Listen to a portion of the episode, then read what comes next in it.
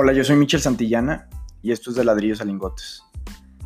Bueno, quiero platicarles porque llevo varias semanas que no había podido grabar un podcast. Porque la verdad llevaba.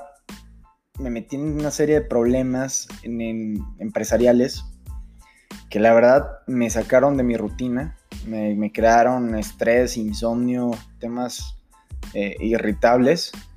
Este, esta serie de problemas que se han vuelto legales han sido todo un show y la verdad pues quería aprovechar la situación para, para aterrizar todo lo que está pasando y, plantear algunas cosas que he aprendido. Porque lo que aprendí es que definitivamente cuando te metes en, en los negocios siempre estás expuesto a que pasen este tipo de cuestiones, que tengas pleitos legales, que tengas que defender, que tengas que hacer. Entonces, como siempre estás a la espera, tienes que estar preparado para todo esto porque me acordé que tuve una clase de negociación en la universidad.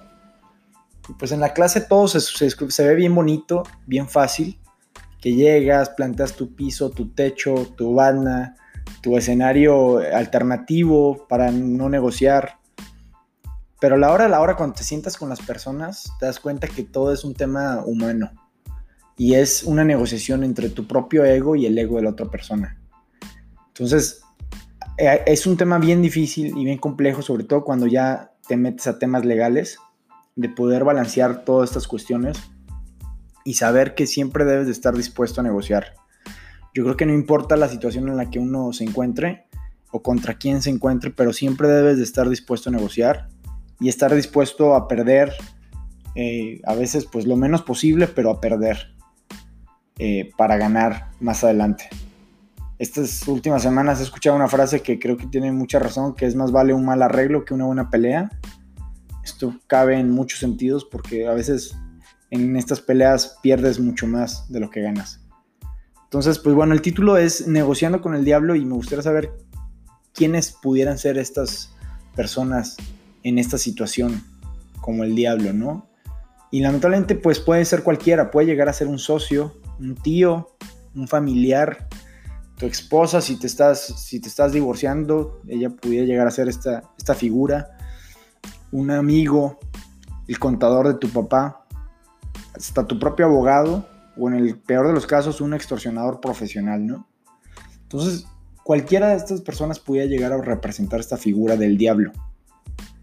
Lo importante es saber que siempre existe una negociación y siempre existen diferentes alternativas para todo esto.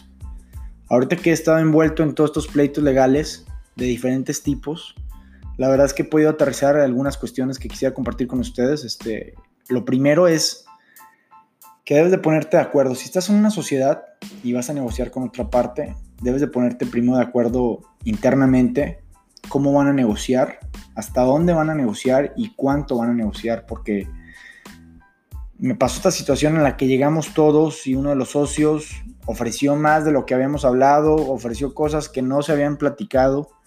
Entonces se salió de este parámetro de negociación en la que traíamos todos una idea y esto es muy importante, ¿no? Ponerse de acuerdo primero internamente, negociar primero internamente si son varios socios para después negociar con otra parte. Tienen que seguir las reglas del piso y el techo de hasta cuánto están dispuestos a ofrecer, cuáles son sus alternativas si no se negocian, cuáles son los peores escenarios posibles y también aprendí que lo más importante es tener el temperamento frío. O sea, siempre en, estas negociaciones y en estos sentados en la mesa puede suceder que la otra parte o, ustedes mismos empiecen a, a, calentarse y empiecen a pensar ahora sí que con el estómago y no con la cabeza.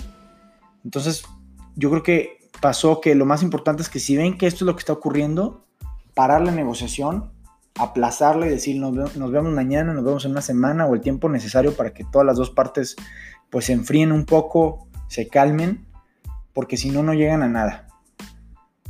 También aprendí que tienes que aprovechar las posiciones legales para poder negociar. Son dos tableros de ajedrez las que estás jugando. Una es la negociación con la persona y la otra es el tema legal que llevas a cabo. Entonces, tienes que entender las partes más importantes del proceso legal para saber si ganaste o perdiste posiciones en la negociación. En el caso nuestro, pues es, muy interesante porque en el tema legal ganamos entonces la negociación de pasar a 10 cuando lo justo es 1, ya estamos hablando de 5, entonces pues eso te da un margen de negociación mucho más amplio, saber en dónde estás parado en el otro tablero. Al mismo tiempo también tienes que medir contra quién vas. O sea, eso ya lo aprendimos también ahorita. Tienes que, tienes que medir quién es la otra persona sentada al otro lado de la mesa, qué tantas relaciones tiene, qué tantos contactos, qué tanto enojo, qué tipo de persona es también. Este, tienes que saber medir eso para saber hasta dónde puedes este, realmente o negociar, o pelear, o retirarte. Tienes que dejar a un lado tu ego. Eso es lo más importante. Es lo que más énfasis quisiera yo dejar ahorita en esta plática. Es que tienes que saber a controlar tu ego porque es, si tu ego te gana, ya perdiste. Si tu ego te, gana, eh, no tienes para dónde ir. Porque lo que sucede y nos sucedió ahorita, me tocó sentarme con, con una parte para negociar, sabiendo que iba a ofrecer algo que era injusto, pero que tenía que sentirme bien de que si ofrecía eso, yo iba a tener tranquilidad y paz de saber que estaba dando lo máximo posible en la mesa y que si no se cerraba la negociación ya no quedaba en mis manos. Y ya no me iba a sentir yo en un futuro pues con este remordimiento de que no hice lo que, lo que tenía que hacer y que mi ego me ganó por no dejar que la otra persona ganara algo. Entonces, pues de ahí creo que hay varias trampas psicológicas que nos suceden este, estas vienen de un libro que les recomiendo que se llama precisamente Negociando con el Diablo de Robert Knocking.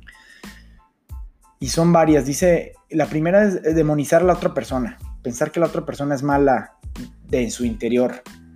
Esto, esto es una trampa muy importante que no debes de caer en ella.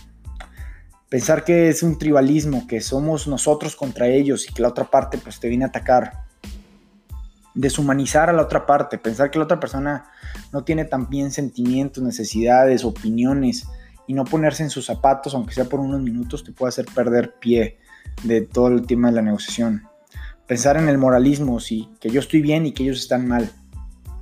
Y finalmente el tema de la suma cero, que si yo gano, ellos pierden y que si ellos ganan, yo pierdo. Definitivamente negociaciones en las que son un perder-perder. Los dos van a perder el chiste es ver perder lo mínimo posible. Entonces, este, de todo esto, o sea, yo creo que de lo más importante que me llevo es que siempre debes de tener un brazo legal, un socio tuyo de preferencia, porque siempre estás a estos riesgos y, lo que he aprendido es que en los temas legales, yo por ejemplo que soy más financiero que, que abogado, hay miles de especialidades que debes de tener para afrontar que la parte laboral, que la parte comercial, que la parte civil, que la parte penal, que la parte de litigios de tal tipo, de fianzas, seguros, cobranzas. Hay miles de cuestiones y hay un especialista para cada cuestión de esas. Pero si tú no tienes una persona de confianza que te puedas valorar y decir con quién vas, pues la verdad te vas a encontrar este, en un mundo de, lobos que, que no vas a saber ni por dónde ir y lamentablemente pues, los procesos jurídicos en este país este, se manejan de maneras muy diferentes a lo que son las reglas y las que son este, los libros. Entonces, de todo esto también aprendí que siempre puede haber alguien más poderoso que tú.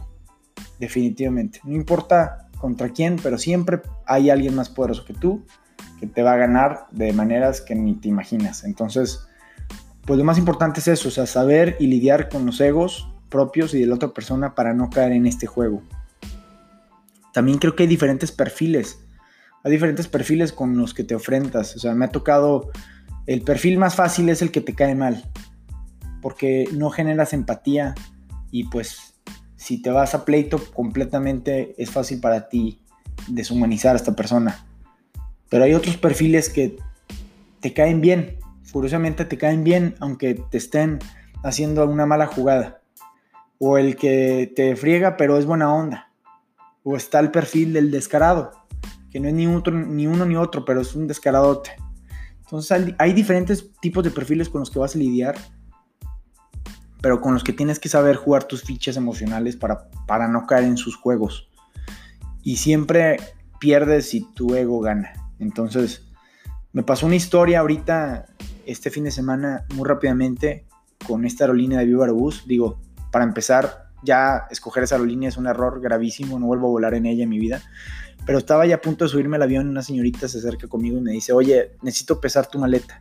tienes derecho solo a 10 kilos, una maleta pequeña, pesaba 11 kilos por la laptop que yo traía y le digo, bueno, denme oportunidad, me pongo la chamarra, me pongo unas playeras que traía y ya, se acabó.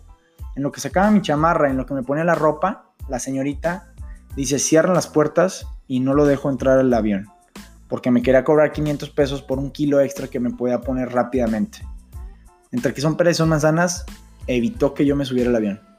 Y me tocó comprar un vuelo nuevo en otra aerolínea a 5 mil pesos.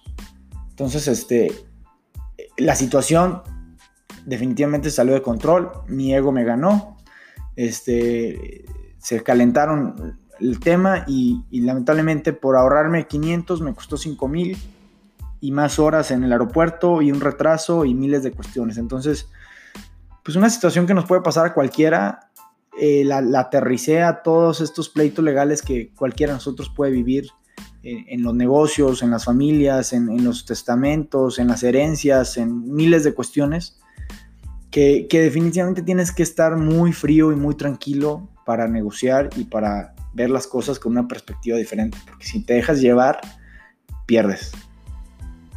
Entonces, en conclusión, eh, de lo que me llevo todo esto es, debes de negociar con el diablo. Este, no sé, no sé si siempre, pero sí creo que más seguido de lo que uno cree por las dos primeras temas que les comenté. Lo primero por las trampas psicológicas que existen. Y lo segundo es porque siempre vas a tener que dejar ceder y dejar ganar al diablo. Y eso pues lamentablemente no se siente bien. Pero te puede evitar temas mucho más grandes a futuro. Entonces, pues les reboto estas situaciones. Este, me gustaría ser un poco más específico. A lo mejor eh, en unos meses pueda contarles muy bien los diferentes temas por los que he pasado, pero definitivamente creo que esto, esto se aterriza a cualquier tipo de pleito legal o a cualquier tipo de negociación, a cualquier tipo de problema que puedas tener en tus negocios, en lo personal, en cualquier tema. Entonces, les recomiendo ese libro y, y cualquier duda, ahí estoy. Bye.